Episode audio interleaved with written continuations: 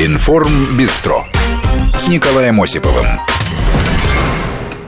Приветствую вас сегодня в программе. Ну, наверное, такие наиболее заметные события недели, конечно, это э, Организация Объединенных Наций, Генассамблея ООН, самые за заполнившиеся выступления, встречи. Ну, конечно, Порошенко-Трамп, э, наверное, впервые в нашем эфире полностью это э, диалог, он не такой уж длинный, прозвучит. Еще поговорим о пешеходах, за, непропуск которых теперь будут наказывать жестче. Ну, по крайней мере, Госдума собирается ввести такое более жесткое наказание. Посмотрим, что там с Вимами происходит, потому что у них сегодня все рейсы буквально задержаны. Корреспондент у нас в аэропорту работает, будет включение прямое.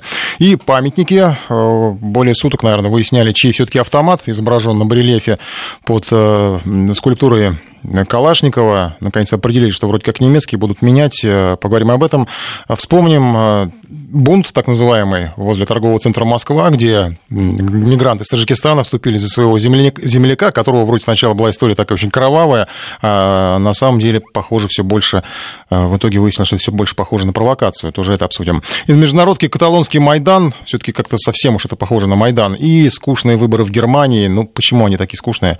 Поговорим с нашим европейским корреспондентом и обсудим еще э, Искусственный разум с вами, где вы его встречаете. Эксперт нам, кстати, обещает рассказать, где мы его можем встретить. Но вот президент России уже встретил э, буквально накануне, и этот искусственный разум звали Алиса. Все это в нашем эфире.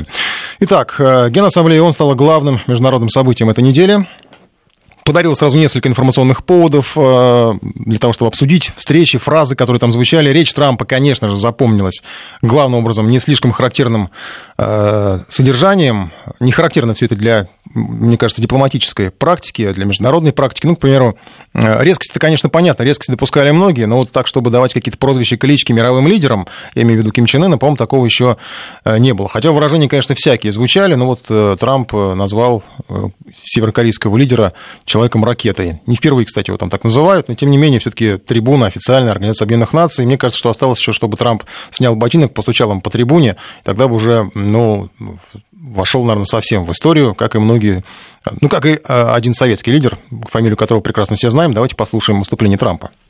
Если США придется защищать себя или своих союзников, у нас не будет другого выбора, кроме как полностью уничтожить Северную Корею. Человек-ракета начал самоубийственную миссию. Значительная часть стран мира сейчас находится в состоянии конфликта, а некоторые государства вообще катятся в ад.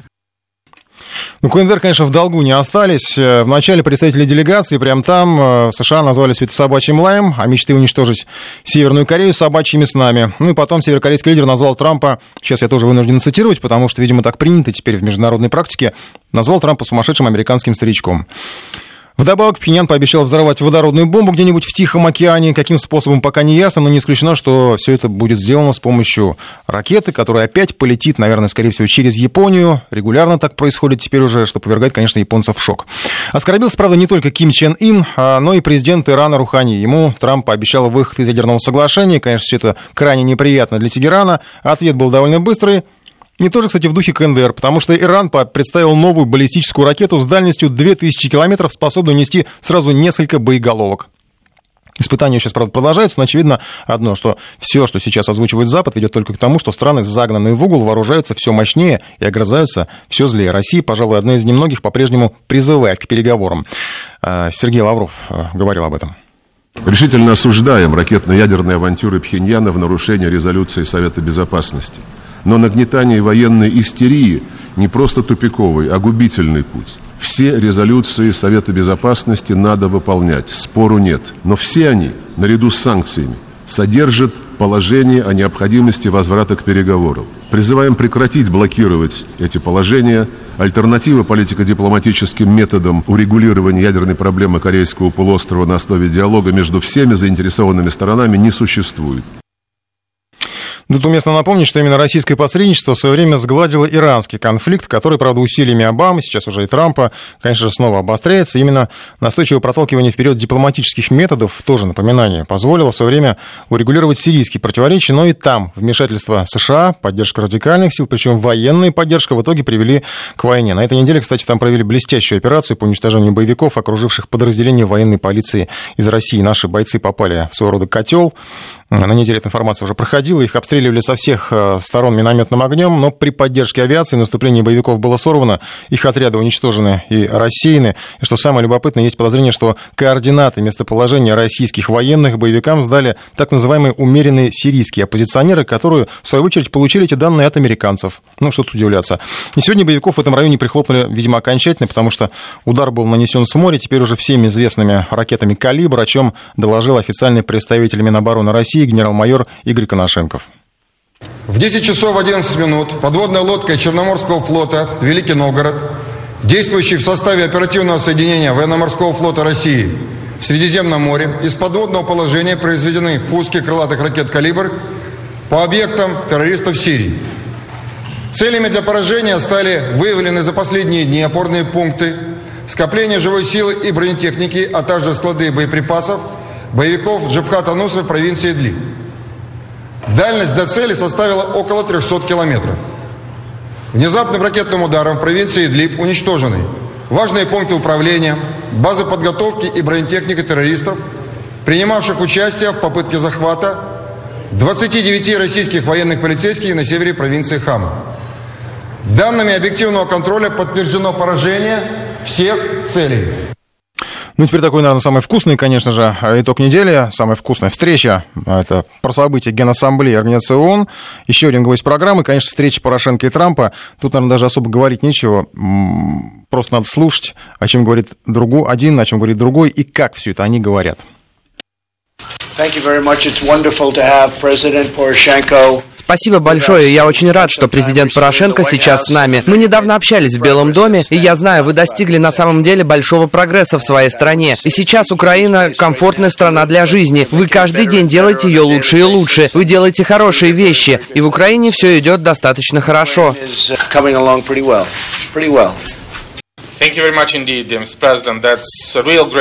Спасибо большое, господин президент. Это огромная честь для меня находиться здесь, с вами так близко. И мне очень приятно слышать ваши слова о наших достижениях, которых мы достигли после нашей последней встречи. Сперва я хочу выразить огромную симпатию и солидарность американскому народу, а также слова поддержки пострадавшим от двух ураганов. Я восхищаюсь вами, как лидером в такие тяжелые времена. Я думаю, что наше сотрудничество продолжится. Во-первых, в сфере безопасности и обороны. Там мы уже достигли достигли огромных результатов во время вашего президентства. Во-вторых, мы серьезно улучшили наше сотрудничество в сфере экономики. Я приведу только один пример. Оборот между Украиной и США только за последние семь месяцев вырос в два с половиной раза благодаря реализации наших договоров. И это знак того, что мы всегда рады приветствовать американские компании на украинском рынке. Мы создали сотни тысяч рабочих мест, как на Украине, так и в США. Это и есть результат эффективного сотрудничества между нашими народами.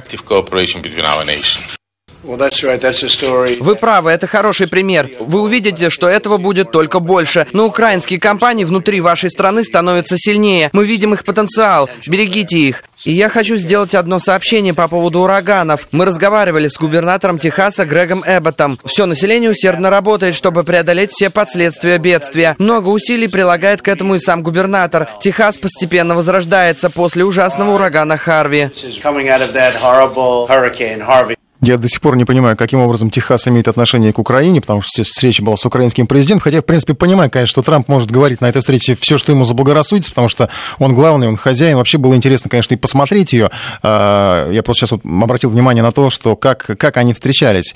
А, наверное, любой какой-нибудь эксперт по жестам сказал бы, что вот э, Трамп подал руку Порошенко ладонью вверх. И вроде бы как, наверное, там кто-то из специалистов по жестам мог бы э, трактовать как, ну вот, э, когда ладонь вверх подают, что это такое некое подобострастие, что ли, или там, не знаю, готовность в чем-то уступить. Но на самом деле только не про Трампа, это можно сказать. Он как раз рушит, по-моему, все э, стереотипы и для тех, кто как-то пытается читать жесты, не знаю, мимику, потому что с его стороны это было, ну, практически, не знаю, как вот «на, подержись», да, а Порошенко, и при этом он здесь смотрел на камеры, работал активно, так красиво, э, позировал, можно сказать, а Порошенко вот он прям в такой подобострастной позе был, э, и э, вот фраза его, что я рад так, быть так близко с вами, наверное, конечно, она адресована еще и тем, кто остался на родине у Порошенко, я имею в виду его какие-то конкуренты, которые его, может быть, даже списали, в том числе, может быть, Саакашвили, потому что вот смотрите, как я близко к американскому лидеру, а вы там все далеко. У нас сейчас на связи наш коллега из Киева Владимир Синельников. Владимир, добрый день. Добрый день. Как, как в Киеве, на Украине, как все это преподносит? Я думаю, так там есть какие-то поводы, наверное, для, даже для побед, потому что там вроде уже Порошенко говорит, что лета... ну, не летальное, а какое-то радиоэлектронное оружие обещал Трамп э, дать. А, я не думаю, что можно сказать, что есть какой-то повод для побед, и реакция на Украине достаточно неоднозначная. Во-первых, сторонники президента подчеркивают э, то, что Трамп э, поддержал принцип территориальной целостности Украины, и в частности цитируют заявление пресс-службы э, Белого дома следующего содержания. Президент Трамп подтвердил американскую поддержку суверенитета и территориальной целостности Украины. Президент Трамп и президент Порошенко обсудили пути достижения мира на востоке Украины. Конец цитата. Э, при этом это те, кто является сторонниками президента. Некоторые э, такие, э, скажем так, жизнерадостные, но не очень далекие сторонники президента радуются тому, что была встреча в достаточно полном формате. Это совсем не то, что было 20 июня, когда Трамп чуть ли не на бегу заглянул на пару минут, сфоткались и убежали. Э, например, советник президента Юрий Бирюков, есть такая интересная личность на Украине, он э, э, на социальных сетях разместил выпустил такой коммент, вот, посмотрите, это пресс-пул, они сидят вместе, вокруг э, группа журналистов, это ответ всем тем пессимистам, всем тем, кто говорил, что это ничего не значащая встреча. При этом э, полностью обходится молчанием тема о том, что Украина вообще не получит никакой финансовой и экономической помощи от Соединенных Штатов. Э, при этом, э, в общем-то, аналитики это знают, но э, никто не говорит о том, что на самом деле висит эта встреча с Трампом, это действительно был ответ оппозиции, в том числе и Саакашвили, э, Трамп просто показал, что он считает э, действующего президента Порошенко э, креатурой Соединенных Штатов, и, и оппозиция был дал сигнал не трогать Порошенко, и оппозиция, соответственно, сделала Э, правильный вывод и тут же свернула свою активность. Если говорить о социальных сетях, то там мнения, то, в общем-то, тоже достаточно нелестные для президента Порошенко, потому что какой-то там большой эйфории э, нет среди обычных пользователей сетей. Они говорят, ну что, ну встретился, ну постоял. Ну вот один из, э, некий Богдан Еременко, вывесил фото, стоит Порошенко с Трампом, вывесил фото, стоит Трамп с президентом Румынии. И что, ну и какая разница, и что нам с того? То есть реакция абсолютно скептическая, при этом все э, понимают, что никакого реального прорыва в отношениях с Соединенными Штатами нет, и э, таких заявлений нет даже э, в абсолютно официозных комментариях. Все только пытаются сделать вид, что Порошенко сильно укрепил свои позиции. Ну, это так и есть, потому что он держится только благодаря поддержке Соединенных Штатов. В этом смысле он укрепил, а какого-то практического значения для Украины этот визит не имел ровным счетом никакого. Ну, то есть, на самом деле, все-таки, если правильная оппозиция правильно воспримет эту встречу, вот это вот все как показать, сказали. Она уже восприняла. Да, восприняла. То есть получается, что на Украине теперь две таких вот э, правильных, неприкасаемых фигуры, потому что Саакашвили производит такое впечатление, его никто не может, э, не знаю, там, не поймать, ни как-то, не знаю, не, не выслать никуда, потому что ощущение такое, что он, ему тоже что-то разрешили такое на Западе, и вот делает, что хочешь. И Порошенко теперь, получается, получил такое вот как бы э, разрешение, одобрение, да, и вот два таких короля, они сейчас, это их с ним ну, Я бы не сказал, что Саакашвили король. Дело в том, что Порошенко сделал очень большую личную глупость, когда он лишил, причем абсолютно незаконно Саакашвили гражданства, а, он из Саакашвили, а Саакашвили был политиком на тот момент не то что третьего, а где-то четвертого или пятого разряда. У него рейтинг едва дотягивал до полутора процентов а, в качестве кандидата в президента, и такой же рейтинг был у его партии, то есть у него не было никаких политических перспектив. Порошенко превратил его в жертву. А, Саакашвили начал возмущаться скорее по причине своего темперамента, нежели потому, что он что-то на что-то там рассчитывал. А потом случилось так, что его внесли. Кстати, если вы прослушаете выступление Саакашвили во Львове, когда он давал брифинг э, в отеле, где он жил, Леополис, он так и сказал, меня внесли на Украину. То есть он даже не хотел переходить границу, его против воли внесли на Украину, и это оказалось, что это жутко оппозиционная вещь, это сразу подняло его рейтинг. Э, возникла ситуация, при которой Порошенко абсолютно растерялся и не знал, что делать. Вполне реально и э, Саакашвили заявил, что он 19 сентября приедет в Киев для того, чтобы пожать плоды успеха, но как только стало известно, что Трамп э, встречается с Порошенко, то есть как только из администрации э, Порошенко показали народу портрет Трампа, тот же Саакашвили сразу заявил, что он приедет только 17 октября э, в Киев, и то, вероятнее всего, уже не приедет. Но тут есть один момент. Ну, по этой причине пиар... он сейчас так, о нем ничего уже почти не слышно. Да, да. И у, и у него был всплеск интереса к нему в связи с этим якобы подвигом, когда его перенесли через границу Украины, но к 17 октября весь этот всплеск пропадет, и он вернется не то что к своим полутора процентам, но даже среди этих полутора процентов, наверное, половина людей в нем разочаруется, и у него будет 0,75%.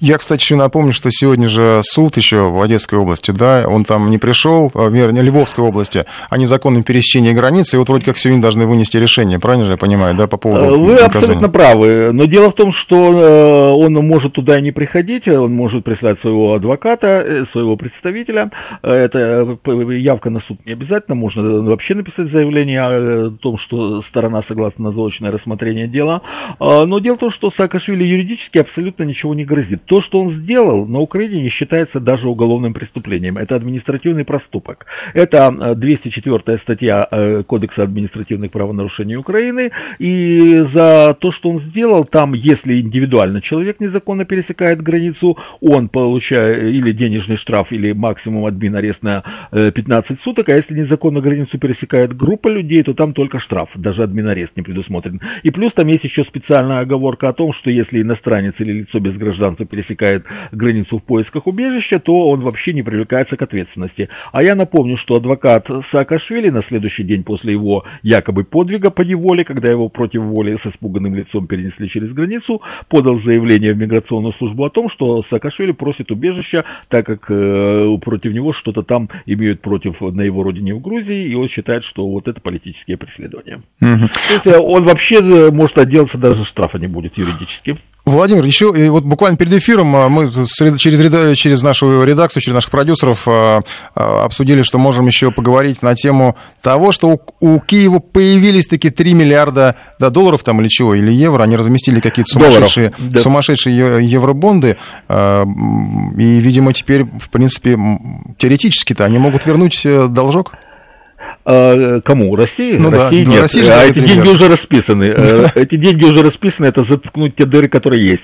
Да, действительно, Александр Савченко, бывший глава Национального банка Украины, в эфире одного из телеканалов заявил, что два дня назад Украина разместила евробонды на 3 миллиарда э, долларов. А что такое евробонды, объяснить нужно или это понятно? Я думаю, что нет. Я думаю, что нас слушатели а, Значит, евробон, евробонды, это, ну, если понятно, это прекрасно. Значит, разместила евробонды на 3 миллиарда долларов, причем, как как сказал Савченко, под совершенно сумасшедшие проценты, даже под большие проценты, нежели э, эти евробонды размещают э, среднеазиатские республики, находящиеся в крайне тяжелом экономическом состоянии. То есть рейтинг доверия э, к Киеву даже ниже, нежели к среднеазиатским республикам. А, при этом, э, как сказал тот же Савченко, что 2 миллиарда из этих э, 3 миллиардов, которые получила Украина, пойдут на обслуживание тех долгов, которые есть уже сейчас, то есть выплату процентов, частичный возврат, а 1 миллиард пойдет на латание дыр в государственном бюджете. То есть эти деньги уже разбежались, для России денег нет.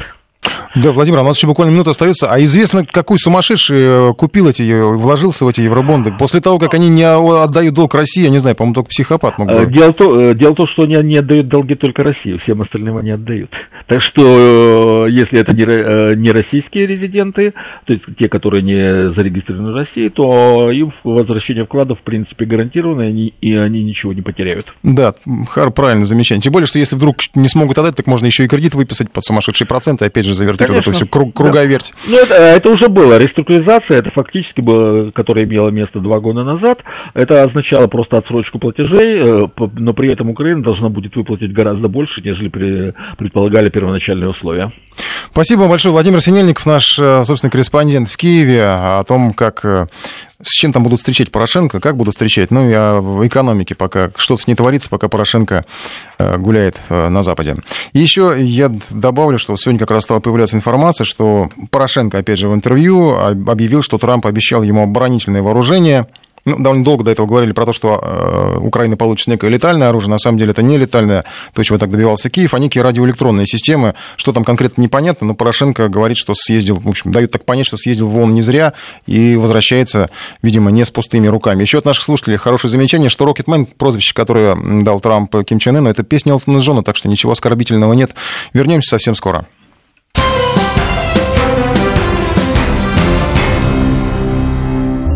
Тут наши слушатели жалуются на телефонную связь с Владимиром Синельниковым. Это не телефонная связь, уверяю вас, она была бы еще хуже. А вообще связи с Украиной, они непростые, поэтому ну уж э, приходится мириться, потому что или ждать, когда в этой стране все наладится.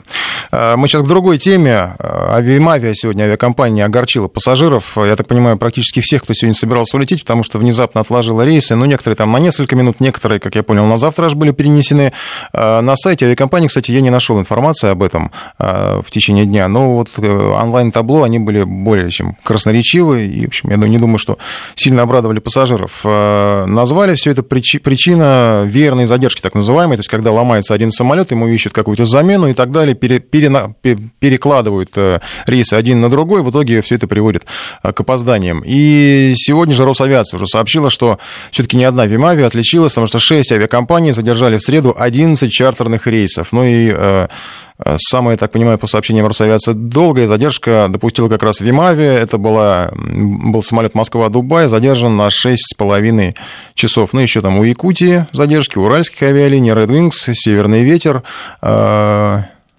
Э, Сегодня же, кстати, Вимавия досталась э, от информагентств, потому что сначала сообщили, что якобы компания закрыла рейс Москва-Магадан, вообще отказалась от него, потом в авиакомпании все это дело опровергли. У нас сегодня в Домодедово, ну, где, собственно, и были, было большинство задержек, работает наш корреспондент Александр Санжиев. Э, он э, смотрел там за обстановкой вообще, как не обижают ли пассажиров, и есть ли эти задержки, насколько это серьезные эти задержки. Александр, добрый вечер. А, да, Николай, здравствуй. Но по сравнению с теми задержками, которые были вчера до сегодняшнего полудня, сегодняшние задержки, ну, просто можно назвать цветочками. Ну, вот сейчас а, задержки рейсов компании ВИМ Авиа в московском аэропорту Домодедово составляют а, от 15 минут до 2 часов. А, большинство опаздывающих самолетов выполняют полеты на российские и зарубежные курорт. Ну, пассажиры, конечно, недовольны, но ведут себя сдержанно. Нужно сказать, что э, часто отправляясь на курорт, э, пассажирам даже других авиакомпаний приходится от часа до пяти часов провести в аэропорту, чтобы, наконец, дождаться своего самолета. И такая вот, э, к сожалению, уже традиция, видимо, сложилась у разных перевозчиков, что когда выполняет рейс именно чартерные самолеты, всегда нужно ждать задержки, по крайней мере, к ним готовиться. Нужно сказать, что ранее авиакомпания ВИМ Авиа задерживала вылеты всех без исключения рейсов из Москвы за сутки а, с полудня вчерашнего э, дня до полудня сегодняшнего. Ну и всего за это время из Домодедово было выполнено 25 э, рейсов авиакомпании. Некоторые вылеты были отложены на 10-15 минут, однако пассажирам других э, пришлось ждать намного дольше. Ну, вот, например, рейс НН-125 в Иркутск был задержан на 6 часов. Также с опозданием в несколько часов самолеты отправились в Сочи, Анталию, Симферополь и Благовещенск. А в начале июня Вим Авиа временно отменила все чартеры из-за массовых задержек рейсов. Э, устранить э, свои э, проблемы в полетах удалось лишь через 18 дней. Всего в мае и июне перевозчик задержал почти 200 рейсов. Но сейчас вот некоторые из рейсов, которые должны были которые задерживали, должны были вылететь, пока вот неизвестно, полетели ли они или снова на онлайн-табло появится э, вот это вот уже многих раздражающая надпись, что рейс задержан или отложен, и до какого времени это ну, станет ясно чуть позже. Но пока вот задержаны по примерным подсчетам вот где-то от пяти, если они, конечно, не вылетели, до семи рейсов. Ну, Саша, а в плане того, что там, ну, через определенные промежутки времени должны там воду, питание, там, гостиницу, если уж совсем надолго задерживаться, в этом плане какие-то жалобы от пассажиров поступали? А пассажиры, нужно сказать, что ведут себя э, достаточно спокойно, а чтобы кого-то поили и кормили, э, вот это я не видел, но вот сегодня э, те рейсы, которые задерживались, они задерживались не больше, чем на два часа, там, по-моему, только после двух часов должны подавать воду, спустя три mm-hmm. часа, насколько мне известно, да, по личному опыту, еду, ну а гостиница там уже идет как, положено, когда э, намного больше времени проходит с момента да, Mm, да, да, да. того времени, которое указано в билетах, поэтому до того, а, чтобы выдавали гостиницы, еще не дошло, а вот воду, чтобы подносили, вот уже как раз время подходит. Спасибо, Александр Сажиев из аэропорта Домодедово. Ну, э, по крайней мере, понятно, что ну, ситу... задержки есть, но ситуация как бы такая не, не, не совсем прямо, чтобы поднимать панику и, э, не знаю, там и кричать катастрофа. Давайте сейчас к другой теме. Еще сегодняшняя тоже она интересная. А, ну, многих касается, потому что Госдума приняла во втором чтении законопроект о повышении штрафов до 2,5 тысяч за непропуск водителями пешеходов и велосипедистов. А у авторов ужесточения, ну, насколько, по крайней мере, мне известно, достаточно много противников, по крайней мере, вот, ну, в том числе автомобилисты, представители автосообщества выступали а, резко против, говорили, что никакой необходимости в этом нет, в том, чтобы повышать штрафы для водителей, а напротив, надо как раз, если уж вы штрафуете водителей, давайте возьмемся за пешеходов и за велосипедистов, которые до сих пор в таком а, свободном пространстве, а, главным образом потому, что никто не знает, как их в случае чего оштрафовать. Я, кстати, напомню, что на этой неделе было любопытное предложение из Британии, там решили наказывать велосипедистов за так называемую опасную езду на велосипеде, то есть решили ввести такое понятие и карать штрафами. Что касается наших водителей, которые не пропускают пешеходов, то в Госдуме нашлось достаточно э, депутатов, которые поддерживают идею ужесточить штраф, и депутат Андрей Исаев среди них, э, он объяснил, зачем все это нужно. Это закон, который увеличивает штрафы за непропуск пешеходов, велосипедистов и иных, кроме владельцев транспортных средств, лиц, имеющих преимущество при движении.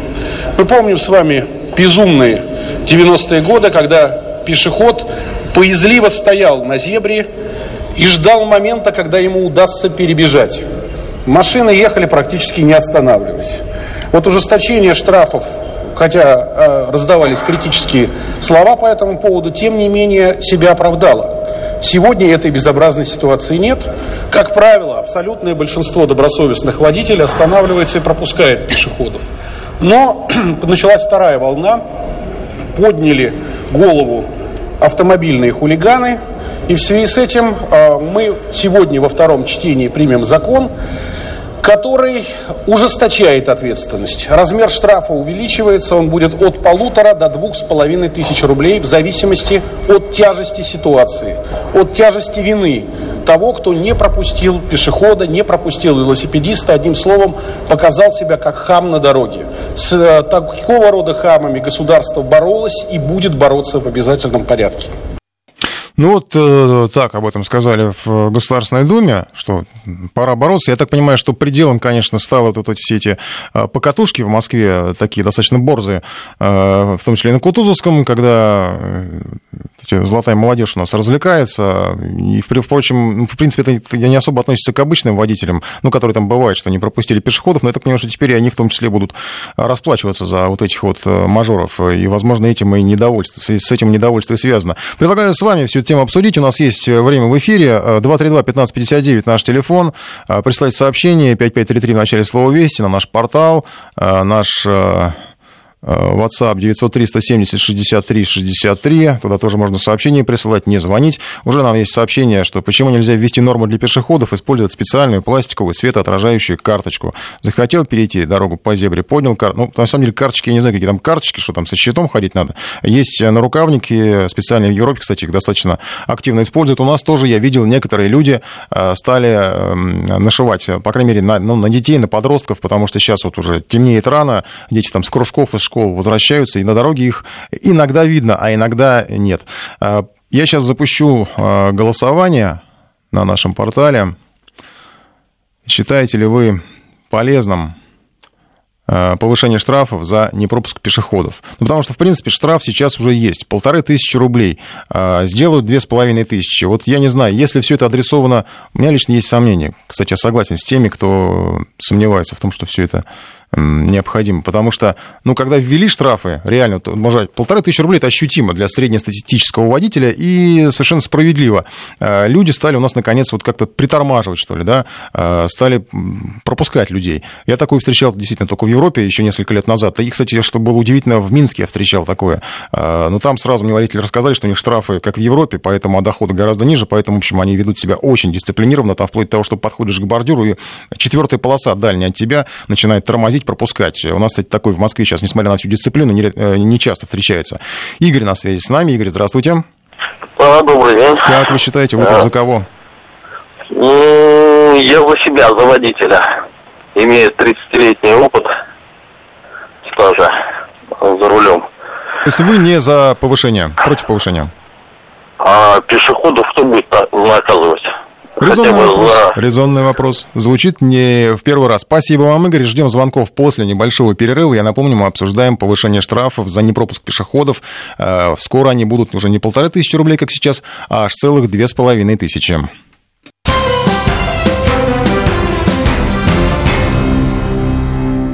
Продолжаем программу. Еще пару звонков, я думаю, успеем выслушать по поводу повышения штрафов за непропуск пешеходов э, на зебре, пешеходов и велосипедистов. Я, кстати, вот не припомню велосипедистов, э, давно не видел, чтобы они пересекали пешеходный переход так, как положено, связали с велосипеда. Обычно все это так влить перед тобой, и непонятно, успеешь ты притормозить или не успеешь. У нас Марат на связи. Марат, здравствуйте.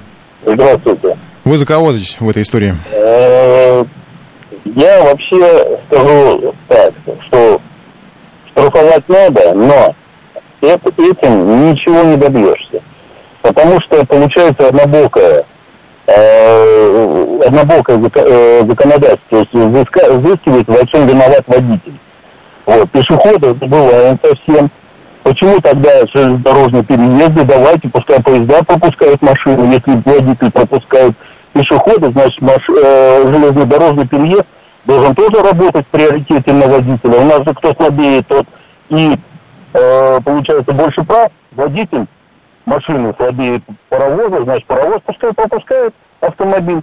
Хорошее, хорошее, да, России, хорошее сравнение. России было наказание за тех, для тех дела, которых давили телеги. Было такой городовой, городовой их штрафовал и вплоть того, что арестовывал. Вот. И гоняли тех девать, которых давили телеги. А почему сейчас что изменилось?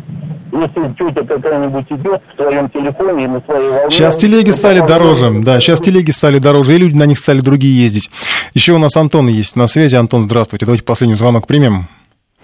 Антон, а, добрый вечер. может, хотя бы вы за пешеходов? Да, нет, э, знаете, я, я, я за любое э, увеличение штрафов. Вот честное слово, сам ага. водитель активный, за любое увеличение штрафов. Но тут я не понимаю, что народ так сполошился. Я последний раз э, видел э, инспектора ДПС, который бы контролировал пешеходный переход, наверное, в прошлой жизни. То бишь не видел вообще. Я совсем недавно ну, видел, сделать... совсем недавно. Специально стоял ну, почти в засаде. Ну, ну вот их, их стало настолько мало, их так сократили, что я, например, не понимаю вот той истерии, которая поднята. Ну, не штрафуют, ну, массово не штрафуют. Э, подстав такой, что он где-то там с восьмого ряда переходит, а тебя бах, такого тоже нет. Поэтому, ну, не пропустил, но одного другого оштрафуют, будем притормаживать, ну, будет больше пользы. Поймать пешеходов, ну, бежать, что ли, за ним. Ну, как бы, что есть, то есть. Поэтому давайте будем соблюдать правила дорожного движения, уважать друг друга, и будет только больше порядка. Вот и все. Отличное пожелание, Антон. Спасибо вам за то, что приняли участие в нашем эфире. Я сейчас подведу э, итоги голосования. У нас получается так, что пользу от э, повышения штрафов э, ожидают 39%, то есть меньше половины, 39% наших слушателей, 60, более 60% э, проголосовавших э, считают, что никакой пользы от этого не будет. Ну и, наверное, ну, я подозреваю, что, конечно, многие слушают нас э, водители в автомобилях, поэтому, наверное, и голосование такое, в том числе и звонки такие, в основном против пешеходов, хотя, конечно, не, стоит забывать о них. А, ну и действительно, право наших слушателей, которые говорят, что остается подвешенным состоянием вопрос о том, как наказывать пешеходов, потому что я, хотя у меня нас даже в редакции были сотрудники, которых, э, по-моему, штрафовали за то, что они где-то что-то неправильно переходили. Но это, по-моему, единичный случай. Это такая экзотика. Возможно, просто э, когда ну, надо было полиции статистику какую-то пополнить, что они там следят за безопасностью и штрафуют не только водителей, но и пешеходов. Давайте сейчас к другой теме. Мы успеем еще до конца этого часа, потому что она действительно очень такая э, громкая. Э, даже сейчас еще продолжают ее обсуждать. Это памятник Калашникову в Москве, который, ну, я так представляю, прямо сейчас уже начали переделывать, сегодня, по крайней мере. Э, и все это благодаря наблюдательному историку, который заметил, что на одном из барельефов обнаружено чертеж штурмовой винтовки производства Германии еще времен Второй мировой войны.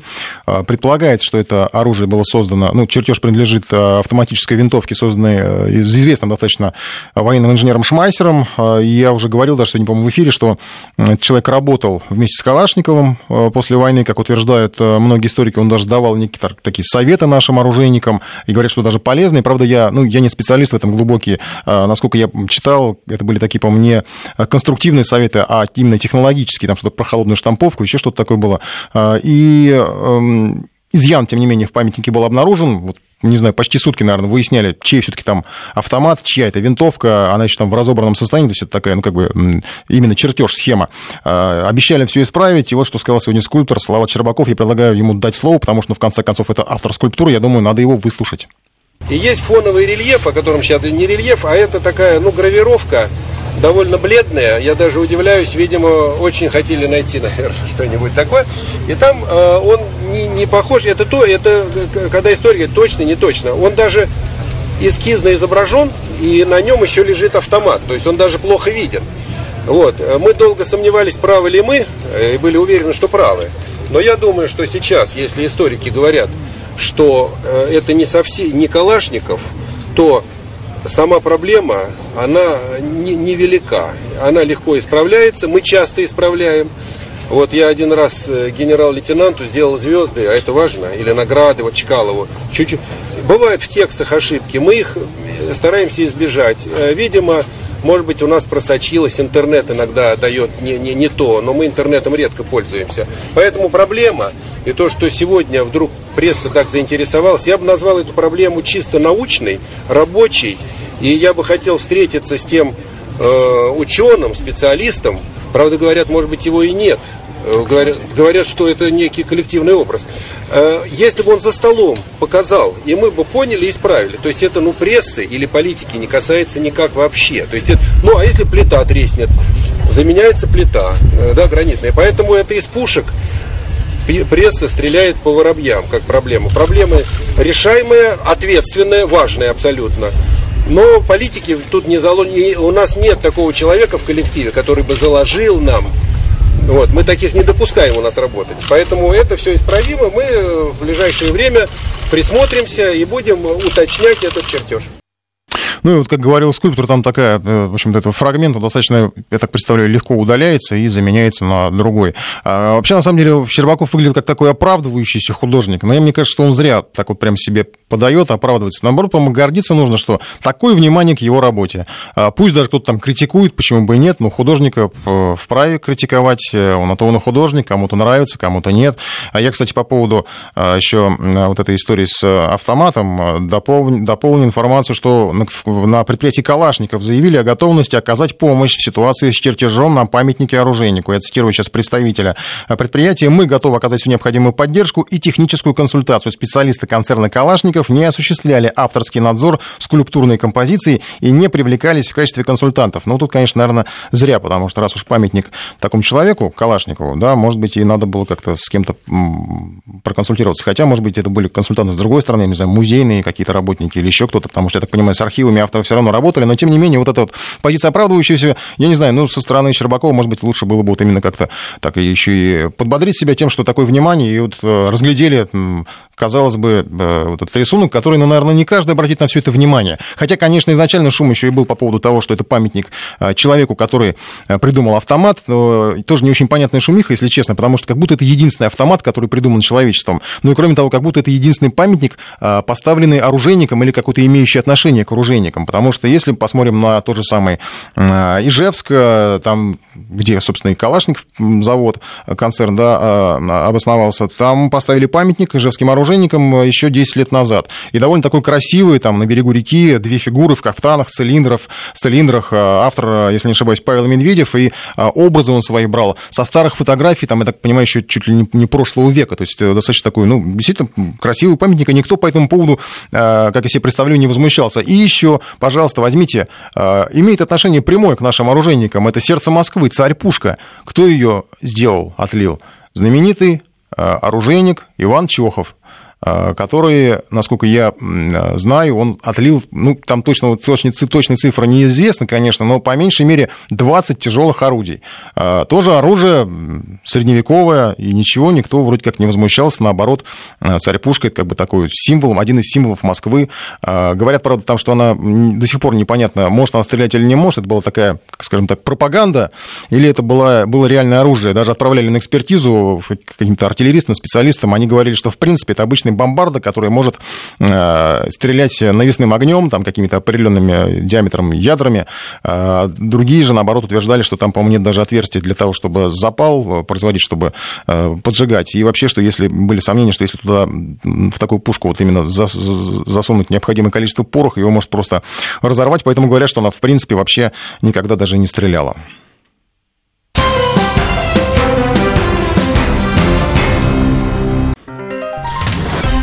Информ Бистро с Николаем Осиповым. Продолжаем программу. Нам продолжают сыпаться сообщения про пешеходов. Ну, все, мы уже закрыли тему, к сожалению, наверное. А, закрыли, да, практика ругания водителей привела к тому, что пешеход никогда ничего не нарушает. А, я не понимаю, это ирония или что? Нелли из Петербурга, стаж 15 лет. А штрафы должны быть ощутимые, 10 тысяч. Не надо рассказывать о пенсионерах и малоимущих. А тем более на каких машинах в Москве ездит временно неработающие, все знают, готов платить, если нарушен, Евгений Полтавский нам пишет. А, ну и тут уже, да, и в том числе и про пешеходов и велосипедистов, а, естественно, претензии. А мне сейчас понравилась в новостях информация про зайцев, что, оказывается, 20 или 30 процентов даже по сведениям мэра Москвы не платят за проезд. Вот такая беда. Хотя, казалось бы, с введением вот этих всех турникетов уже проблема должна быть, наверное, решена, но я, в принципе, сам вижу, иногда пользуюсь транспортом общественным, вижу, как люди проскакивают выскакивает. Под, ну, там два способа. Либо под турникетом, либо в дверь успеть скачать. Хотя в дверь, кстати, я так, ну, не знаю, сам наблюдаю по утрам в часы пик. Тут виноват, конечно, не столько пассажиры, сколько перевозчики, которые как-то неверно, не всегда верно рассчитывают время автобуса, прибытия и интервалы. И тут пробки не оправдания, не такие уж прямо большие пробки, тем более, что автобусам позволено теперь ездить по выделенным полосам. А просто люди не могут войти уже в переднюю дверь, и они вскакивают, естественно, в а, задний, и там, естественно, просто не платят, потому что, ну, если не ошибаюсь, там вот этот валидатор, так называемый, он только возле центральной двери есть, а задних совсем его нет. Поэтому люди не платят, наверное, поэтому в том числе а, формируются вот эти 20-30% а, зайцев. А я хочу у вас спросить, а, давайте голосование, пока мы будем обсуждать другую тему, голосование запустим. Ну, допустим, вот э, у вас появилась возможность не платить за проезд, вы ею воспользуетесь? Или вот вы прям такой принципиальный, честный, что всегда заплатите? И вот, ну, честный вы человек, и ни за что. Вот даже если турникет будет открыт, да, не знаю, там забыл водитель или сломался, вы, а карточку приложить достаточно всего лишь навсего, вы а, все равно ее приложите и вот посчитаете, что совесть ваша чиста. И при этом вы даже, может быть, ну, не знаю, есть, конечно, какой-то небольшой риск, что вы встретите контролера, они сейчас иногда ходят, я встречал, а, ну вот э, есть у вас возможность не заплатить. И отвечайте, пожалуйста, на нашем портале. А мы сейчас перейдем, потом я позже оглашу итоги голосования, а мы сейчас перейдем к другой теме, э, тоже тема недели, это, ну, не знаю, можно, наверное, это назвать бунтом мигрантов из Таджикистана. Все это стало внезапной такой проблемой для торгового центра Москва в Люблине. Один из грузчиков, 27 э, лет, 27 лет ему, зовут Навруз Закиров, получил травму на работе, его земляки устроили переполох, э, ну, это так мягко сказано, переполох. А, посчитали они, что Навруза избили сотрудники местного ЧОПа, они потребовали возмездия, требовали там, чтобы им выдали охранников, которые якобы издевались над их земляком, а, требовали встречи с администрацией. Э, изначально вся эта история была, ну, так очень кровавой. Э, мы туда даже срочно отправили нашего корреспондента, потому что якобы до полусмерти избили этого таджика, выбросили на улицу, его потом подобрали товарищи, отвезли в больницу, так понимаю, по скорой. В больнице тоже собрали такой какой-то стихийный митинг, э, потому что мигрантам, ну, тут как раз вот такая странная ситуация получилась, что мигрантам не получилось объяснить им, что в реанимацию всех подряд не пускают, в том числе, поэтому я не очень понимаю эти все претензии там со стороны Э, представитель э, вот этой таджикской, по-моему, я так понимаю, общины, диаспоры Шарипов э, возмущался очень сильно. Ну, в реанимацию, не знаю, вот у меня родные лежали в реанимации, меня тоже не пускали в реанимацию. И, я не возмущался, я спокойно у врача спрашивал состояние своего близкого человека. А далее, правда, стали появляться уже сообщения совсем жуткого характера о том, что вот этот мужчина умер, а, в том числе, что достаточно необычно было, таджикские СМИ об этом стали сообщать, причем почти официально, и тут же вот в этой толпе разнесся количество человек человек умер. Э, естественно, снова негодование, там уже стали бросаться на полицейских. Э, и только спустя несколько часов, э, не знаю, по-моему, даже, может быть, уже на следующий день стало, что на утро, вернее, стало понятно, что там все-таки происходило, что мужчина жив, даже записал он свое там видеообращение, кто-то, видимо, из полицейских попросил его представиться, сказать, что с ним все в порядке, он говорит в сознании. Следов побоев, по словам врачей, вроде бы нет, хотя тут надо заметить, что полиция все-таки возбудила дело о побоях. Чтобы, видимо, до конца все-таки разобраться. И параллельно возбуждено второе уголовное дело о хулиганстве. Это касательно тех товарищей, которые там а, устраивали беспорядки, пытались сломать забор, прорваться в здание торгового центра и а, сопротивлялись действиям сотрудников полиции. Там много достаточно было задержано мигрантов. Что касается а, версий, которые, ну, более-менее внятно озвучили а, в Федерации мигрантов России, ее президент э, Вадим Коженов а, рассказал примерно, как все было, и все это, ну, как-то уже так стало наводить на мысли о том, что это была провокация. Человек, один из работников рынка, вышел за территорию, ему стало плохо, то ли эпилепсия, то увезли в больницу.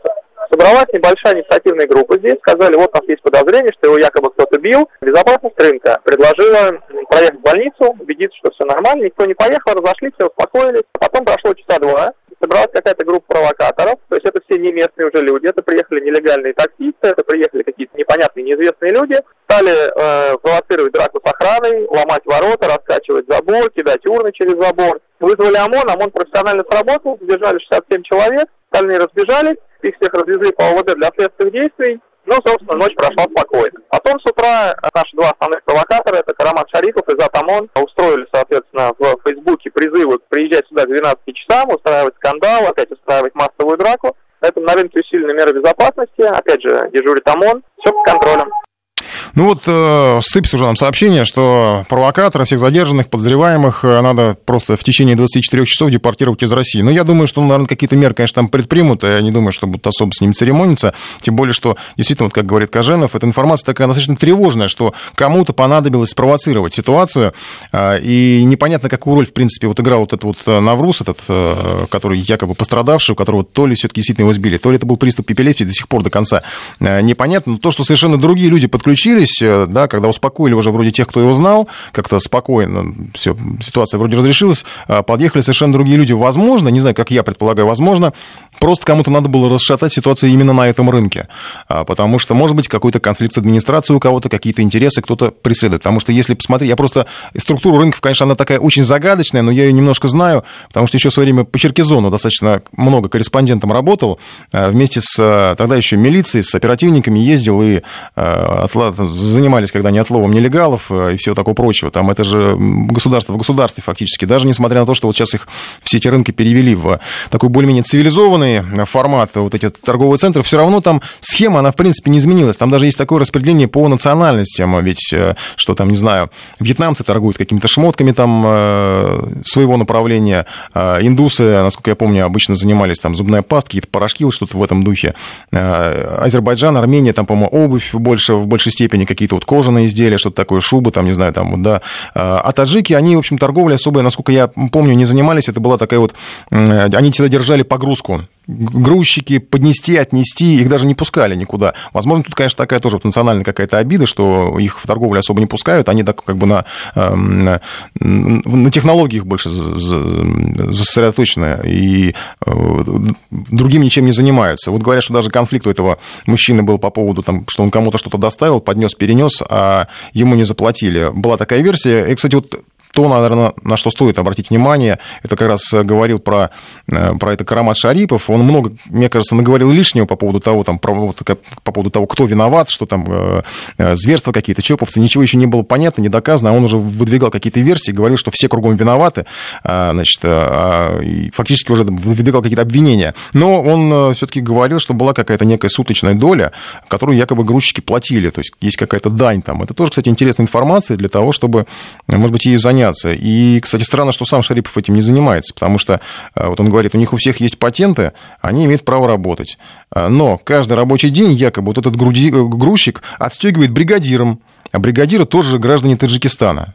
А, то есть, как бы, почему тогда, собственно, и таджикской диаспоре не проверить эту информацию, почему там таджики а, отстегивают какие-то суммы таджикам, которые считаются бригадирами, да, и кто там кому платит. Мне кажется, что э, в этом, или, не знаю, подготовить какие-то документы, направить их в полицию или, в конце концов, с администрацией рынка вопрос решить, а не вот э, так решать вопросы, а, которые, ну, есть подозрение, что все-таки кто-то просто хотел как-то с этим рынком что-то сделать. Ну, дай бог, полиция разберется.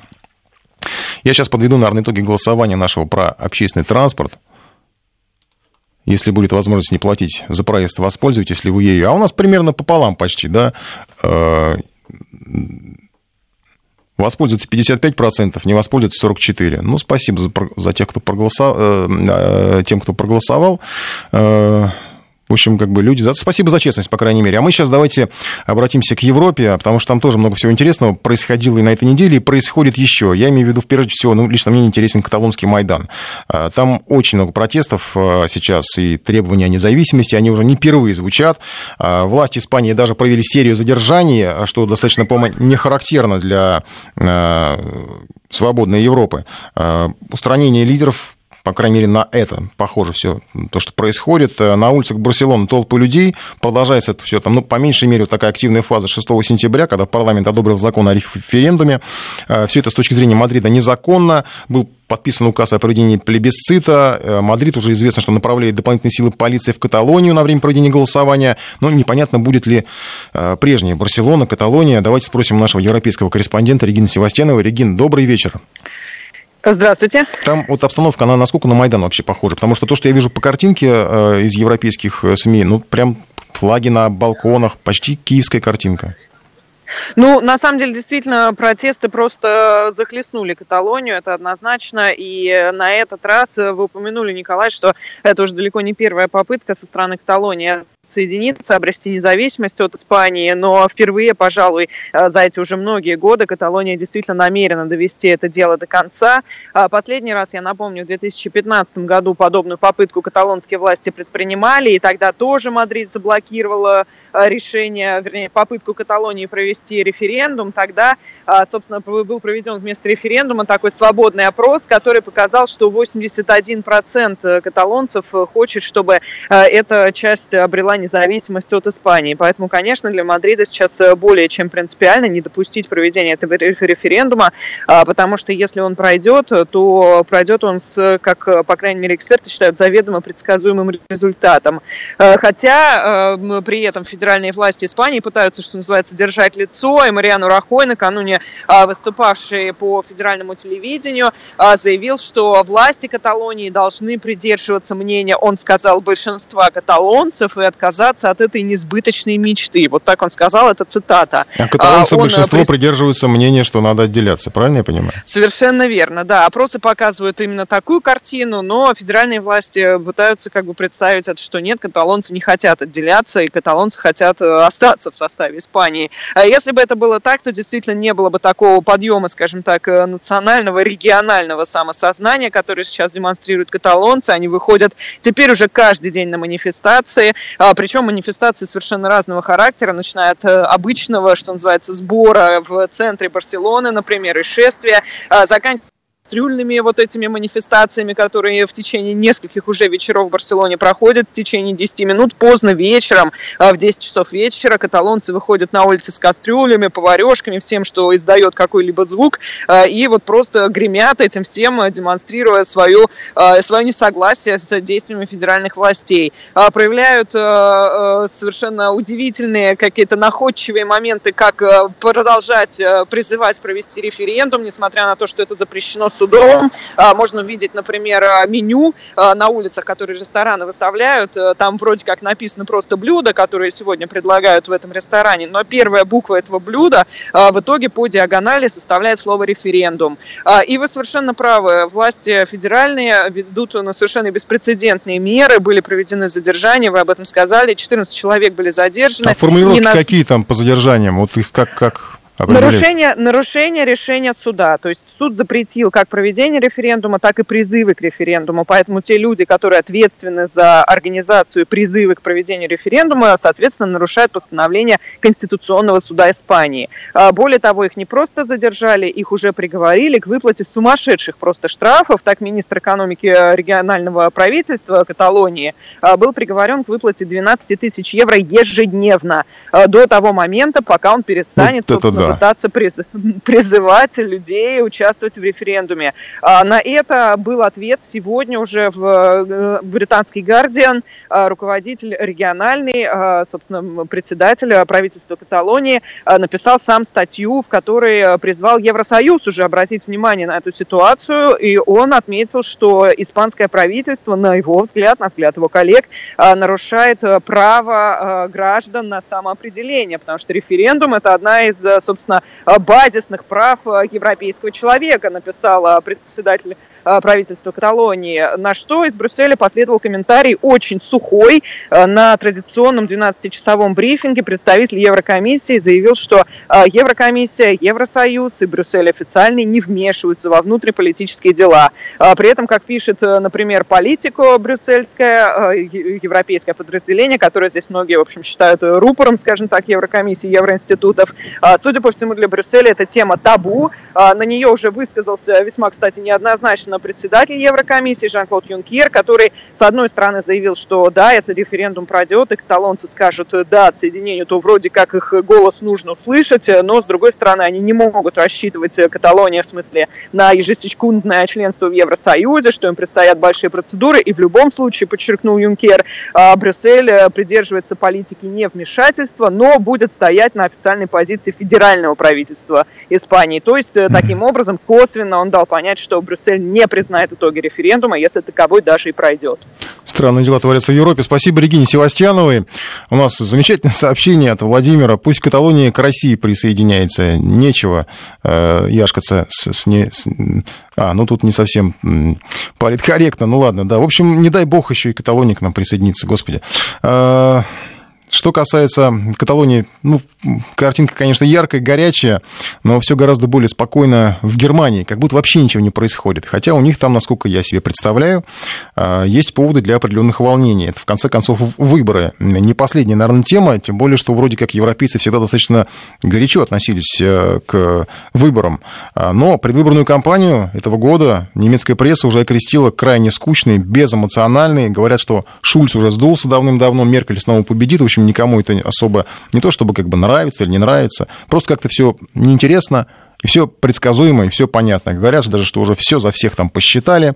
Но попытки оживить обстановку, как я себе представляю, все-таки есть. Потому что, вот, допустим, сейчас читаю сообщение партия «Альтернатива для Германии» намерена организовать комиссию, которая займется расследованием решения канцлера Ангелы Меркель об открытии границ для мигрантов. То есть, ну, я так понимаю, что ее, э, да, считает, что она нарушила закон, и решение должно быть принято Бундестагом, а этого не произошло. В общем, хотят ее как-то наказать, э, не знаю, ну, что, может быть, даже посадить, что ли, я не знаю, что там хотят. Но это хоть какое-то, э, я так понимаю, оживление всего происходящего, потому что могло бы еще, наверное, оживить э, какое-нибудь рассуждение о российских хакерах. Я помню, что несколько месяцев назад, когда это было выгодно очень Америке, Германию жутко страшно пугали российскими хакерами. Сейчас почему-то никто про это не вспоминает, но э, про российский фактор вспоминают лишь в том ключе, что ну а как там вот в будущем кто-либо будет строить, ну кто-то победит, как говорят, что в общем, Меркель больше всего шансов выстраивать отношения с Россией.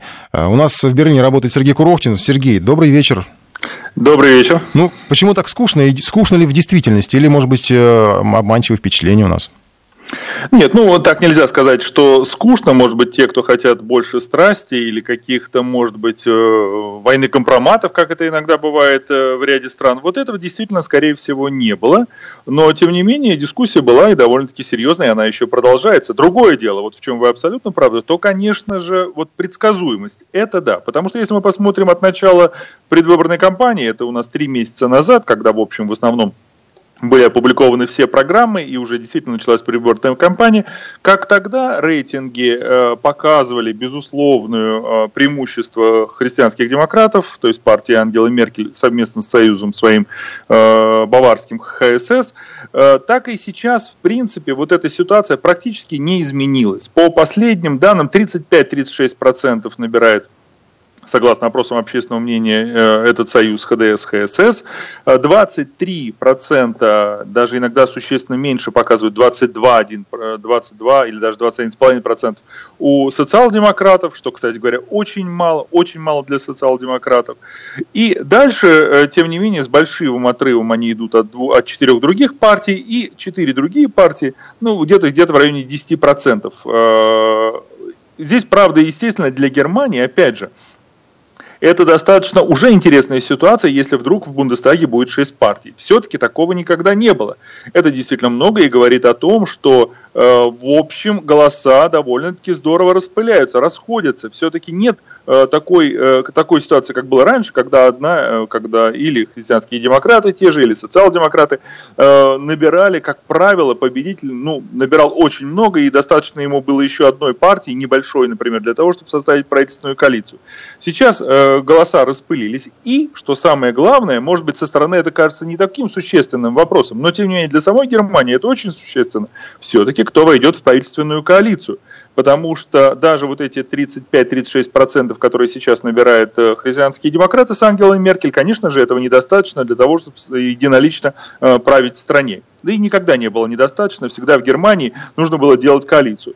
Другое дело, что всегда это была коалиция, например, большого, большой партии и маленькой, а но э, в последнее время вот такой э, маленькие партии были слишком маленькие, и поэтому мы знаем, что сейчас э, христианские демократы правят вместе с э, социал-демократами. Это так называемая большая коалиция, как две, когда две старейшие партии, каждая идет по большому счету на компромисс и все-таки э, делают правительственную коалицию. Каждая при этом что-то, кстати говоря, теряет, потому что, безусловно, когда два самых э, больших, два самых серьезных соперника – все-таки соглашаются на то, чтобы работать вместе, то, как правило, э, им нужно, ну, что называется, убирать свои самые существенные требования э, предвыборные, как-то договариваться о чем-то. И вот этот компромисс, он, кстати говоря, сейчас и бьет по социал-демократам, потому что, будучи младшим все-таки партнером в коалиции, вот видите, за э, последние годы буквально они скатились до 20 с небольшим процентов голосов. Ну, конечно, для наиболее старой, я напомню, социал-демократы самая старая партия Германии, это самая, ну, такая, скажем, самой славной, безусловно, истории, в которой есть и э, преследование со стороны э, властей, и преследование со стороны нацистов, и концлагеря, в которых э, были именно социал-демократы в свое время. Вот все это, тем не менее, видите, 20 с небольшим процентом. То есть эта ситуация, конечно, не устраивает прежде всего сами эти партии. И они хотели бы, э, точнее, все уверены, что те же христианские демократы Ангела Меркель хотели бы, конечно, другой коалиции. Они хотели бы, безусловно, чтобы э, таким партнером были э, либеральные демократы, которые неоднократно уже были партнерами. Но у самих либеральных демократов дела не очень хороши, точнее, они хороши по сравнению с тем, что было в прошлый раз. В прошлый раз они вообще не попали в Бундестаг. Но недостаточно хороши, чтобы составить полноценную коалицию. Они набирают где где-то э, в районе 9%. Как вы видите, 36,9 это 45, то есть до 50 они никак не дотягивают. Здесь, конечно, нужно оговориться, что в Германии все-таки э, смешанные выборы, смешанная система выборов, не прямая пропорциональная. Как и в нашей стране, половина э, мест займ, будет, займ, займут одноманда, э, депутаты от одномандатных округов, а половину по партийным спискам. И э, если в выборах по партийным спискам вот именно то, о чем я говорю, 36%, 21%, именно так примерно и будет, здесь, как правило, опросы общественного мнения не подводят. Немцы достаточно аккуратно и точно все это делают, то одномандатные округа, как вы все прекрасно понимаете, там ситуация будет несколько иной. В одномандатных округах, как правило, представители партии, которые находятся у власти, тех же христианских демократов, как правило, получают больший процент. Это, в общем-то, объяснимо. Те, кто у власти, у них больше возможностей для ведения предвыборной кампании, их лучше знают э, кандидаты, им легче что-то обещать от имени правящей коалиции. То есть, как правило, вот здесь они наберут чуть больше голосов. Поэтому, кто знает, может быть, э, в итоге у Ангелы Меркель будет не вот эти 35-36, а может быть даже и порядка 40 э, процентов мест в парламенте. То есть, здесь есть еще вопросы. И э, поэтому итоговые вот, представления о том, какая же будет эта коалиция, кто, кого выберет Ангела Меркель себе в партнеры и какова будет оппозиция в парламенте, в Бундестаге, это тоже очень важно. Я еще ни слова не сказал про альтернативы для Германии, чьи, э, чьи рейтинги все-таки растут за время предвыборной кампании, и по некоторым данным у них может быть уже 11 или даже 12 процентов по э, партийным спискам. Это очень большой результат. Mm-hmm. Так вот, какова будет оппозиция? Эти все вопросы, я думаю, все-таки ответы на них мы получим уже только в воскресенье, в 6 часов вечера по местному времени, в 7 часов вечера, когда будет в Москве закончиться выборы. Как правило, тут же по телевизору выходят э, данные социологических опросов, экзит-полов, э, и, как правило, вот эти экзит-полы уже можно смело экстраполировать на итоговый результат. Да, Сергей, у нас заканчивается время, к сожалению, эфирное. Будем ждать ваших включений. Э, и в том числе и в воскресенье. И, конечно, надеюсь, что вы тоже будете нам помогать следить за выборами в Германии. Сейчас новости.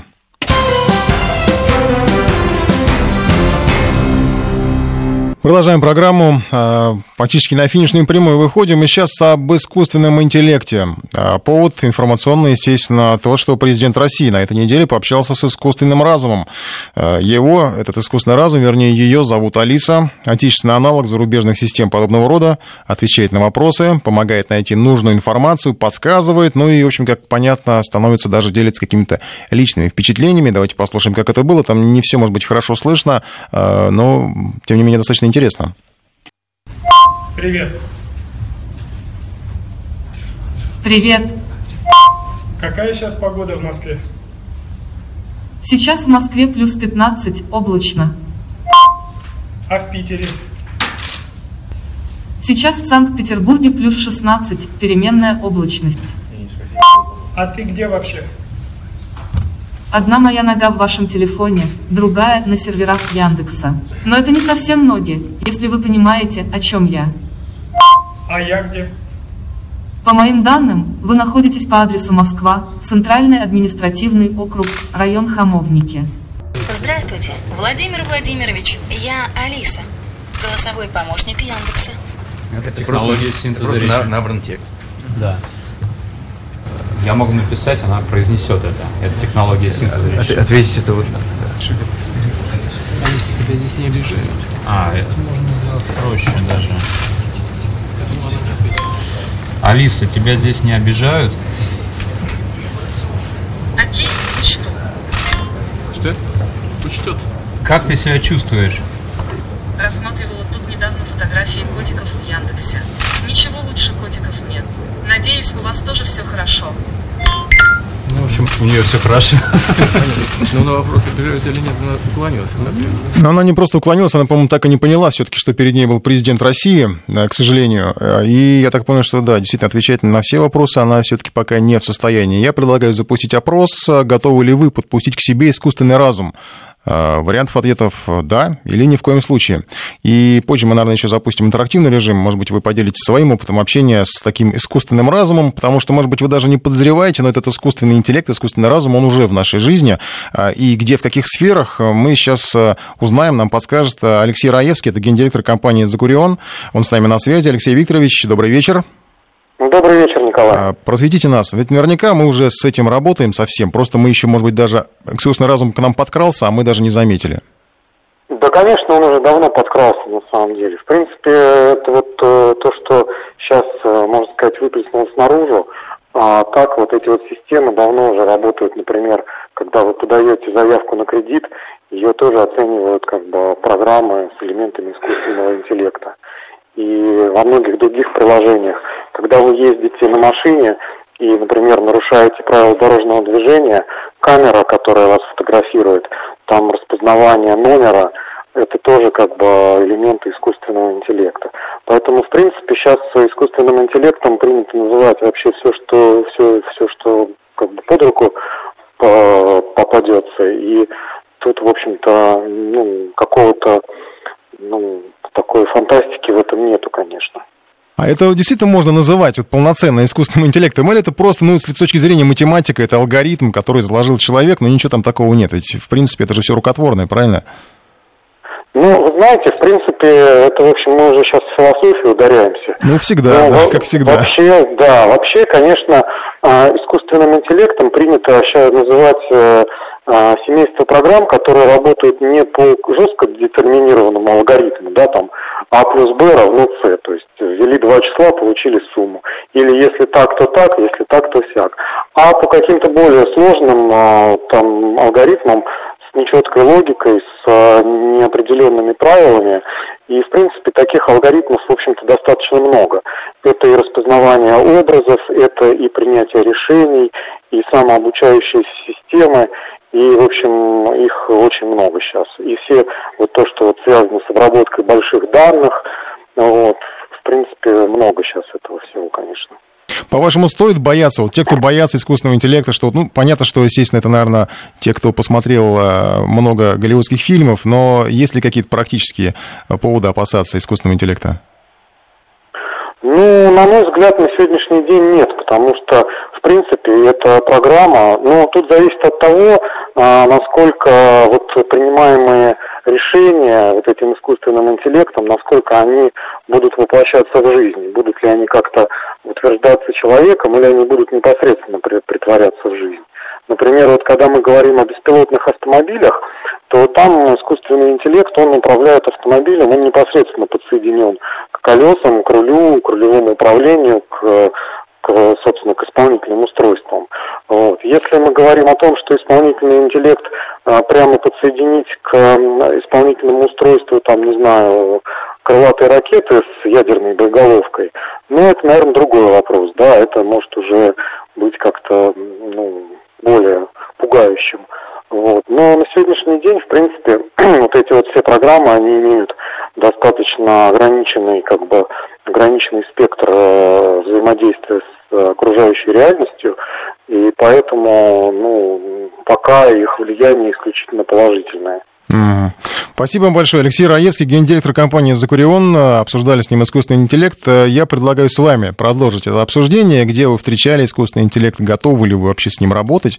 А, или, может быть, вы просто шарахаетесь а, от этого искусственного интеллекта? Кстати, вот нам пишут сообщение, что да, никакого искусственного интеллекта нет, а, и все это способ вытянуть из бюджета деньги. Ну, для кого-то, наверное, да, потому что вот если посмотреть недавние новости, пожалуйста, фонд исследования искусственного интеллекта с капиталом 50 миллионов долларов появился, появится в США, э, сообщают информагентство, некая целая группа, которая будет разрабатывать, я так понимаю, инвестировать в разработки в области искусственного интеллекта. Что они там будут делать, не очень понятно. Какие-то продукты выпускать, э, но, возможно, какие-то стартапы, которые потом будут конкурировать на мировом рынке. У нас сейчас как раз вот Алексей Раевский говорил про автомобиль, которым управляет искусственный интеллект.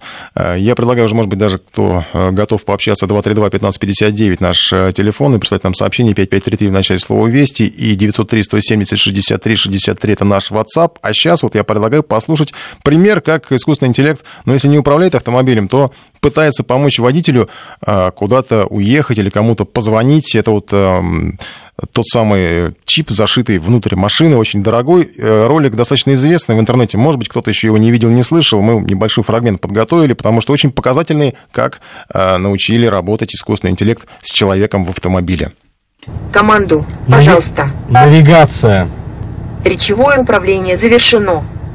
Команду, пожалуйста. Навигация. Навигационные команды. Какой тип цели вам нужен? Адрес. Перекресток. Особая цель или контакт. Адрес. Назовите адрес в Россию или скажите изменить страну. Россия. Люк 17 люк. Правильно? Нет. Пожалуйста, повторите заданное. Назовите адрес в Россию или скажите изменить страну. Екатеринбург, Малышева, 51. Простите? Малышева. Елена Николаевна. Простите? Россия. Простите? Россия, Россиюшка, Русь. Команду, пожалуйста. А это уже Телефон. позвонить. Произнесите телефонную команду. Жена. Команду, Пожалуйста. Телефон. Произнесите телефонную команду. Позвонить. Кому вы хотите позвонить? Жена произнесите телефонную команду. Ну, дальше, наверное, слушать уже смысла нет. Кому в общем, мужчина позвонить? сражается с искусственным интеллектом. Это, к счастью, это не этого года. Я к тому, что, может быть, уже научили как-то общаться вот эти вот. Это тоже разновидность искусственного интеллекта. Э, некие, некая программа помогает человеку общаться с... Э, подсказывает человеку, э, как ему действовать. Я так понимаю, что этот мужчина так никуда и не уехал. Не уехал бы, если бы, видимо, просто не отключил этот искусственный интеллект. У нас есть телефонный звонок. Антон. Антон, здравствуйте. А, да, здравствуйте. Я немножко, кстати, в теме. Да. Как бы искусственный разум и искусственный интеллект разные вещи. А, грубо говоря, искусственный интеллект позволяет ракете долететь куда нужно. Искусственный разум, это значит, ее нужно еще убедить, чтобы она вот погибла кстати, за правое дело. Хорошее замечание, правильное, да, спасибо. Да, пожалуйста, во-первых. А во-вторых, э, ну, в данной ситуации мы видели плохую евристику русского языка, он очень сложный. И, скорее всего, плохая техника. Но, как таковой, искусственный интеллект, особенно по поводу автотранспорта, я бы, если честно, очень сильно э, не рисковал, потому что, ну, грубо говоря, терроризм просто пойдет вперед. Достаточно будет взять флешку, взломать машину, и она сама в соседнем городе едет в детский сад. А уже были такие случаи, по крайней мере, опыты пытались брать автомобили под управление дистанционно хакера? Да, но это пока, понимаете, пока это не стало на поток, а это пока эти энтузиасты каким-то занимаются, это дорого, но как только это пойдет в народ, это, естественно, сразу же э, также станет на поток, как, ну, не знаю, наркотрафик с помощью мотоциклов без номеров, понимаете? Угу, да.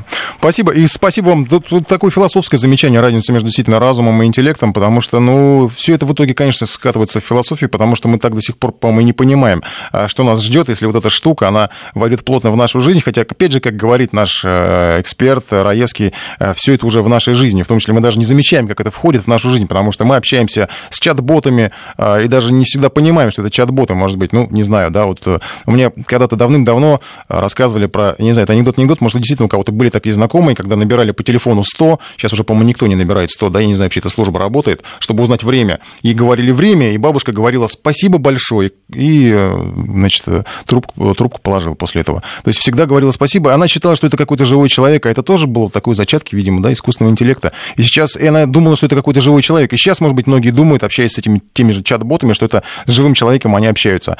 А Игорь на связи. Игорь, здравствуйте. Алло, добрый вечер, это Игорь Москва.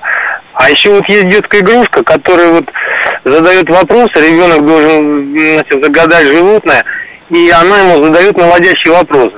А он должен говорить да, нет. Угу. И вот э, таким образом э, эта игрушка определяет, которое животное. Причем попадание, ну, процентов 90, даже 80 где-то получается. Вот у нас такая была игрушка.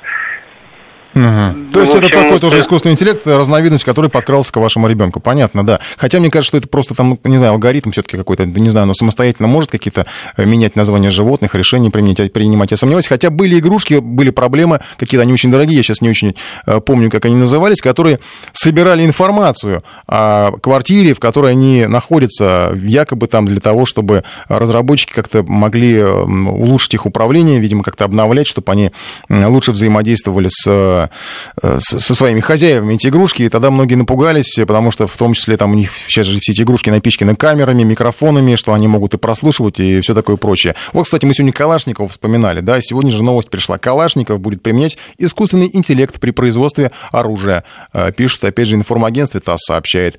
Э, это производственную линию представили, которая показывает, каким будет процесс. Целью проекта стала визуализация тех изменений, которые происходят в промышленности под воздействием информационных технологий. В общем, как конкретно, конечно, они не говорят, но вот тут, э, опять же, наш специалист говорил про то, что э, не дай бог, этот искусственный разум или интеллект, видимо, все-таки интеллект прилепит на какую-нибудь ракету, и она какую-нибудь не туда полетит. Э, вот это вот, да, действительно страшновато, если такое произойдет. Продолжаем принимать звонки 232 1559, наш телефон. Что касается голосования, то у нас 53% ни в коем случае не готовы подпустить к себе искусственный интеллект. Сейчас я посмотрю, есть ли у нас какие-то еще сообщения, э, которые вы присылаете. Да, пока мы не изучим свой интеллект до последнего атома, никакой искусственный интеллект мы не создадим. Елена, психотерапевт, я отмечу, из Екатеринбурга. Сергей у нас на связи. Сергей, здравствуйте. Да, здравствуйте. Вы готовы на общение с таким интеллектом? Вы знаете, но на, на ежедневное общение с таким интеллектом я, конечно же, пока не готов. А, потому что с обычными людьми-то не хватит нормального общения, а с э, интеллектами точно нет желания общаться, тем более я вот э, прослушал тот аудиоролик, который вы продемонстрировали в эфире, но могу заметить, что отчасти это актуально и на сегодняшний день, даже если этот ролик там выпустился уже там несколько лет назад. Я думаю, да, тяжело. я думаю, да. Навигаторы те же, они очень приятные вещи надо показывают, да. Это да, что за тяжело, конечно, да, тяжело, конечно, спроецировать, что нас ждет в будущем, потому что э, эти системы развиваются с огромной скоростью, человечество накапливает все больше и больше знаний, каким образом они будут применяться, тоже пока непонятно. Вот. Такую угрозу представляют они или нет, вот мне понравился вот, э, комментарий человека, который сказал, что такая разница между разумом и интеллектом, на самом деле здорово очень прокомментировал, я согласен. А, вот. Угу, угу. Да, спасибо вам большое за звонок. Тут очень многие нам пишут сообщения, сравнивают Алису, вот эту вот, э, с которой президент говорил, э, и в том числе сотрудники, разработчики этой Алисы, с Аки Google, Siri. Но это, да, естественно, это все одинаковые аналоги, система, естественно, это просто рынок, который конкурирует между собой. Неважно, Google это Алиса э, с Яндексом или это Siri там с Apple продукцией. Просто понятно, что это борьба за рынок, и тут, ну, кто как бы успел, тот и съел. Конечно, может, Алиса припозднилась, но посмотрим. Были случаи, когда и Э, такие опоздания, они выводили продукты на достаточно широкий рынок. У нас еще звонок, кажется, есть Ольга. Здравствуйте. Да, здравствуйте.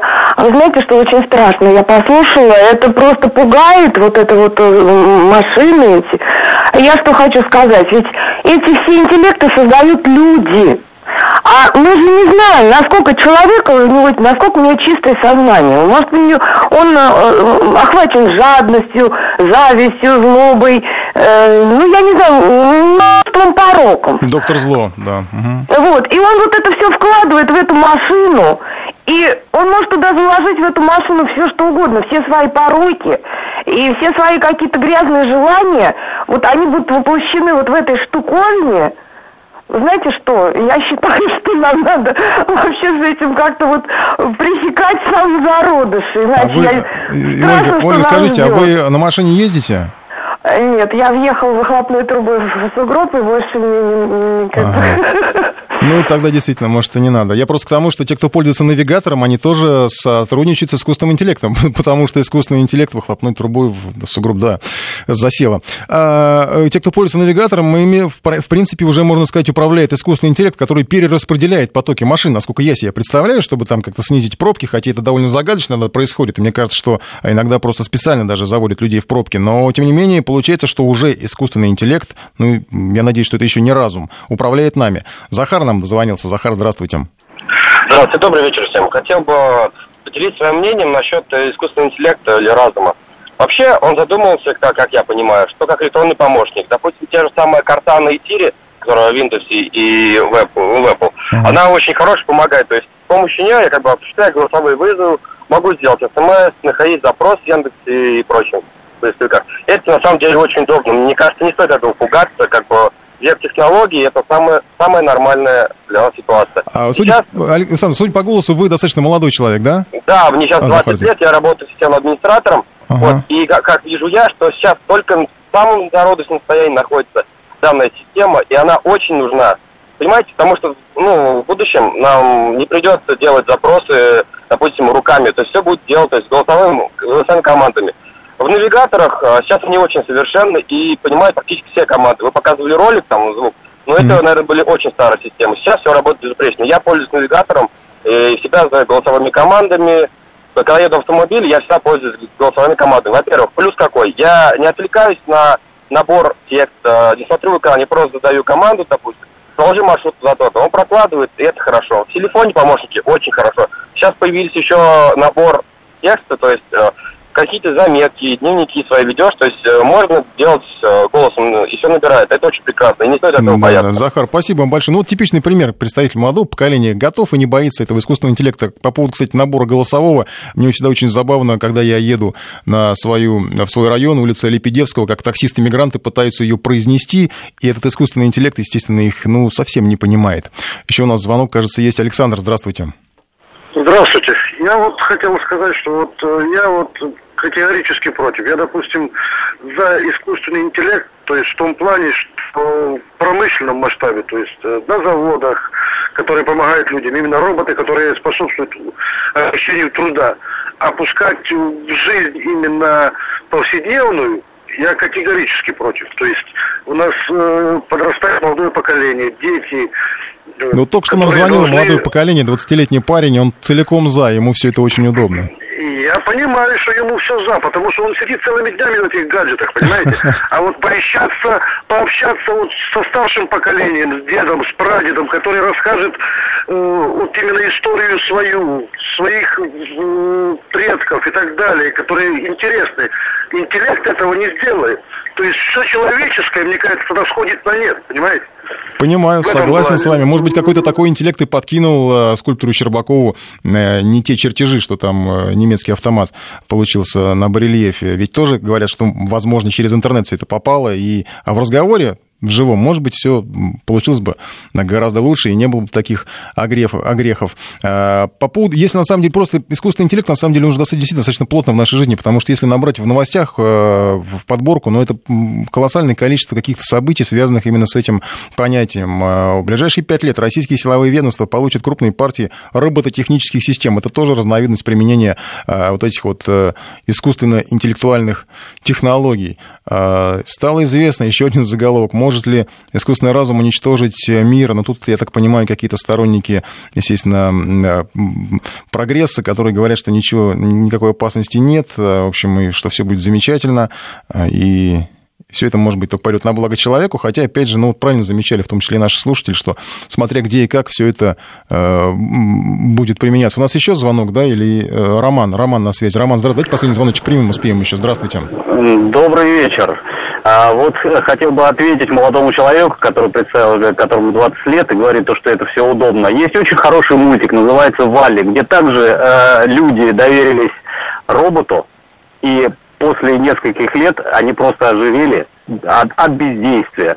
Вот. А по поводу... А вот смотрите, а Герман интеллекта- Стерлигов, да. он не, не ожирел, он магазин открыл, э, да, и хлебом торгует дорогим, а он как раз, по-моему, от всего вот Ну, этого он, так... он же, он, он же сам работает, он же сам двигается. Он А, же ну да, действительно. управляет все голосами, правильно? Да-да-да. да. голосом своим, вот. А по поводу внедрения искусственного интеллекта в ну, повседневную жизнь, я, конечно, против. А вы сами э, где-то сталкиваетесь, что прям конкретно, что это вам мешает? А, Вы знаете, на данный момент, ну, вот, находясь за рулем, да, я вот э, открыл навигатор, посмотрел, что мне нужно, адрес увидел, куда мне ехать, все, я его выключил, уехал. То есть я, э, как по привычке, об- обыкновенными картами пользуюсь. Да, спасибо вам. Хорошо, когда есть возможность выключить искусственный интеллект и включить настоящий. Мне кажется, вот на этой ноте можно было бы завершить, но я еще напоследок а, скажу еще одну новость э, по поводу того, что стоит гордиться российскими мясопроизводителями. Она не имеет никакого отношения к искусственному интеллекту, но мне понравилось то, что сегодня днем появилась информация о том, что в Госдуме украли целую ногу хамона. Ее даже принялись искать э, в, в управлении по делу кадров, почему-то этим занималась, достаточно комично все это звучало э, на слух, что кадровики занимаются поисками ноги хамона, которая там на выставке была представлена из Ставропольского края. А потом пришла такая успокаивающая новость. Я сначала возгордился, что хамон такой хороший стал наш, что его украдут, что просто съели все это. Значит, тоже хороший и тоже есть повод для гордости. Завершаем программу. Всего вам доброго.